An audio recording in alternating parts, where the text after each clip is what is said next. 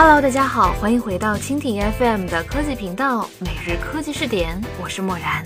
买房卖房，房子成为了中国人生活中的头等大事。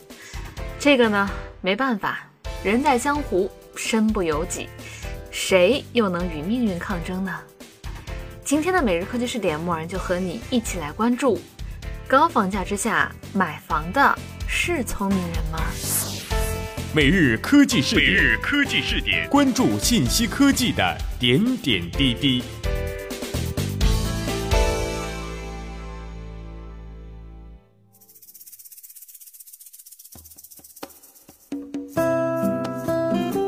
几个月以来，中国的房价是如同脱缰的野马，让很多持币观望的买房人目瞪口呆。于是各地出现了日光盘，也出现了熬夜排队买房的壮观画面，更是让上海房产交易大厅的道路不得不采取交通管制。其实现在最困扰人们的一个问题就是，到底应不应该在这个时候去买房呢？很多人都搬出了历史来做对照，那些以前多次主张不要买房的专家都被打脸，只有买买买理论才被历史证明完全正确。有人算过账，只要你在十年前，嗯，其实五年前也可以在北上广深这些一线城市买一套房，不管你是否贷款，现在都已经是身价不菲的土豪了。那么事情就变得很有趣。对于很多同龄人的同学或者同事来说，财富的拥有量只是取决于你买了多少房，而与你的工作成绩无关。所以呢，买房总是对的，而且任何时候都不过时。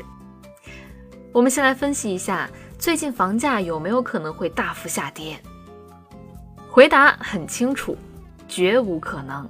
虽然大家都痛恨高房价，中国经济呢已经步入低谷，而且是不断的创造新低，短期内难以走出疲软状态。那么有关部门一定会加足马力去救市。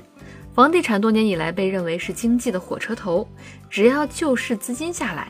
房地产一定是第一个，也是最大的受益者。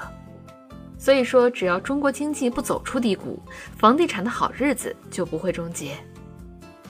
另外，如果最近很快的就让房价下跌，地方政府的债务问题就会被引爆，系统性的金融风险将会爆发，这个是各方都不愿意看到的结果。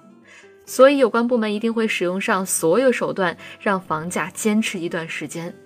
只不过这段时间有多长呢？没人知道。但是可以肯定的是，一定不是一两个月，更有可能的是一年、两年或者五年。在这之间呢，房价即使不会大涨，也并不会大跌。当然，担心也是正常的。从原理上来说，房价永远上涨绝无可能。现在房子呢是已经变成了金融投资品，如果一旦自己在最高点买到手里，就如同二零一五年在五千一百点买了股票。未来投资失败，资本缩水一半都是有极大概率的。可是对于买房子的人来说呢，谁又知道什么时候是最高点呢？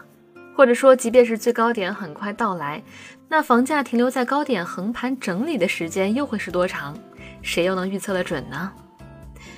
高房价是魔鬼，可是魔鬼却是最具有顽强生命力的，一时半会儿肯定不会倒。所以，只要你有需要，在任何时候买房都绝不是错误的。追涨杀跌也是人之常情，符合消费行为学，也自有其合理性。涨和跌呢，都不会是一天两天，而会是一个时段，就看你抓住了什么位置。当然，前面的分析也不能一概而论。买房是聪明人会做的事儿，这个代表从前，也代表部分以后。主要呢，就是要看你买房是什么目的，并且你是怎样的人。过去的十几年里，所有买了房子的人都成了聪明人，而现在买房更是只有聪明人才合适。以前买房就是聪明人，现在你如果足够聪明才会去买房。不过这个聪明呢，需要两个必备的要素，第一个就是想好在哪里买。即便是一个城市，也会出现不同区域的差异化发展。买对了方向，买对了地点，就是聪明。第二，如果你是投资，要知道在什么时候退出，只要比别人早一步出来，就会成为聪明人。这个呢，要拼智商，拼运气，当然也要看关系。那么哪几种人建议去买房呢？如果你生活在一线城市，并且公司是 BAT 或者金融寡头这样的土豪，工资加上各种各样的福利待遇，股票期权，手里有钱，而且现在面临结婚生子、赡养父母，这个就是刚需。因为有需要、有能力，那么就应该义无反顾的买，早一天买，早一天住，价格其实和你无关。毕竟呢，房子是不等人的，你就是等到房子便宜了，可人都老了。有必要吗？如果你生活在一二线的大城市，或者是前面挖掘到了人生的第一桶金，或者你又是个富二代，那么买房投资是现在最靠谱、最有可能赚钱的事业，至少比拿着这些钱去创业要好。在目前的大环境下，创业的成功率绝对没有炒房的成功率高。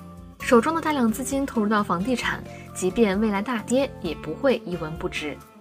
比拿在手里的贬值幅度还要小，更比投入到创业公司让别人烧掉更过瘾。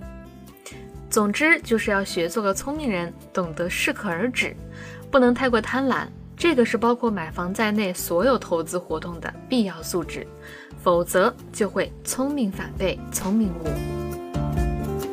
好了，关于这个话题，我们就说到这里。感谢你的收听。如果你喜欢我们的节目，可以点击屏幕上的星星来收藏我们的节目。默然在声波的这边依然非常感谢你的关注，同时你的观点、意见和建议也可以通过微信的公众账号“直播互联网”来和默然联络。每日科技视点，每天不见不散。